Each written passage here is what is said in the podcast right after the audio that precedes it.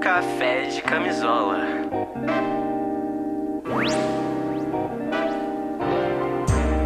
O podcast do fim do mundo. Café de camisola.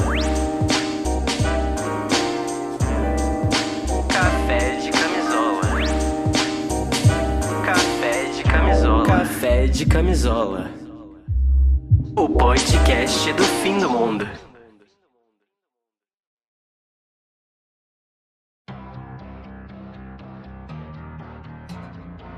Duas mil setecentas e cinquenta toneladas de nitrato de amônio, uma substância que é usada na produção de explosivos e também de fertilizantes. Essa foi provavelmente a causa da grande explosão que ocorreu no dia 4 de agosto em Beirute, a capital do Líbano. Essa substância tinha sido confiscada e estava sendo armazenada sem os devidos cuidados. Assim foi como informou o presidente do Líbano, Michel Aoun. Uma situação triste que causou destruição e desespero na região portuária. Uma gigantesca fumaça pôde ser vista de toda a capital. Assim relataram as testemunhas e a mídia local. Inúmeras vitrines de lojas de diversos bairros explodiram e carros foram abandonados pelas ruas sem os vidros e o airbag acionado.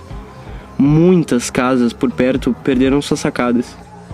Foram pelo menos 78 vidas perdidas até o momento, como informou o ministro da Saúde, Hamad Hassan, e outras cerca de 4 mil pessoas feridas. Os dados eles ainda são provisórios por enquanto e os números têm atualização em tempo real. A Cruz Vermelha diz que há 60 feridos uh, que estão numa situação crítica. Segundo as autoridades local, o tamanho dessa tragédia é bem maior do que foi relatado até o momento. É inadmissível que um carregamento de nitrato de amônio esteja em um armazém há seis anos, sem medidas preventivas. Isso é inaceitável e não podemos permanecer calados sobre esse assunto. Essa foi a declaração de Hassan Diab, o primeiro-ministro. Durante a reunião do Conselho de Autodefesa e de acordo com declarações citadas por um porta-voz em uma entrevista coletiva, o armazém que armazena o conteúdo vinha recebendo avisos sobre o perigo desde 2014. Abre aspas. Eu prometo a você que essa catástrofe não passará sem responsabilidade. As pessoas responsáveis pagarão o preço. O comitê de investigação vai ter cinco dias para identificar os responsáveis pela explosão. Essa iniciativa foi tomada depois de uma reunião do Conselho de Autodefesa, que contou com o primeiro-ministro e o presidente Diab, que decretou um dia de luto nacional. De acordo com a Reuters, um estado de emergência precisa ser declarado em Beirute durante as próximas duas semanas. Um poder militar supremo se encarregará de todas as prerrogativas de segurança. O governo vai ter uma reunião de emergência. Beirute tem cerca de 360 mil habitantes e fica no litoral do Mar Mediterrâneo. Vi uma bola de fogo e fumaça subindo sobre Beirute. Pessoas estavam gritando e correndo, sangrando. Sacadas foram arrancadas de edifício. O vidro dos prédios se partiu e caiu nas ruas.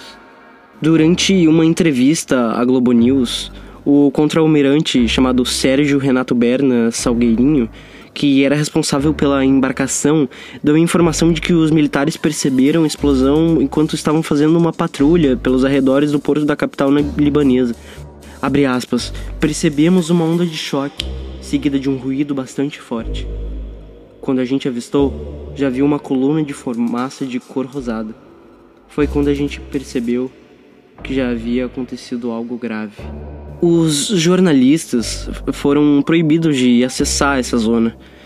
Um correspondente da FFP relatou. Em frente ao centro médico de Clemenceau, Dezenas de feridos, incluindo crianças, às vezes até cobertas de sangue, esperavam para ser admitidos, segundo a agência.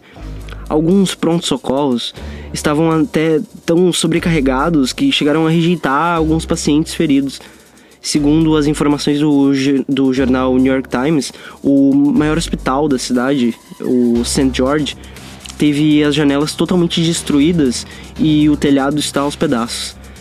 Parte do teto caiu sobre pacientes.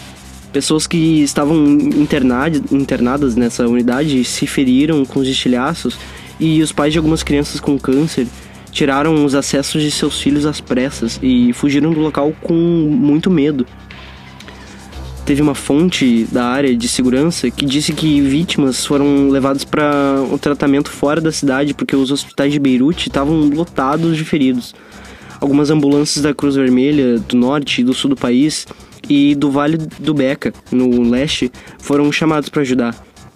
O governador da cidade de Beirute, Marwan Aboud, viu a explosão como um desastre nacional semelhante a Hiroshima, em referência à cidade japonesa bombardeada no fim da Segunda Guerra Mundial, e disse, entre aspas, Beirute é uma cidade arrasada e a escala dos danos é enorme. O presidente dos Estados Unidos, Donald Trump, deu um discurso extremamente ofensivo, onde dizia que uma explosão daquela, uh, daquele porte, claramente havia, havia sido originada por terroristas. Bom, Donald Trump, mais uma vez, demonstra que ele, assim como parte da população do país do McDonald's, continuam reforçando a ideia de que tudo aquilo oriundo do Oriente Médio ou de outras partes estrangeiras faz parte de um grande plano de controle mundial.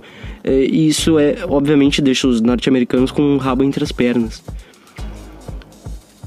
Desde os anos 60, na cultura pop, é reforçado sempre algum tipo de vilão ou vilania que põe o papel, por exemplo, de um indígena ou os comunistas durante a Guerra Fria, ou muitas vezes mexicanos, com um papel centrado no terrorismo e na ideia de ameaça seus costumes perfeitos de consumismo, consumismo exacerbado e fútil tudo sempre fez parte de um grande plano econômico que expõe os Estados Unidos como pobres coitados que só querem viver seu sonho americano sem nenhuma interferência externa, chegando até o ponto em que usa de artifícios racistas e xenofóbicos para reforçar o medo em uma população cada vez mais idiota e embranquecida. Trump é o cúmulo de uma personalidade ocidental totalmente desprovida de seu senso de humanidade e bom senso e nós precisamos discutir sobre isso.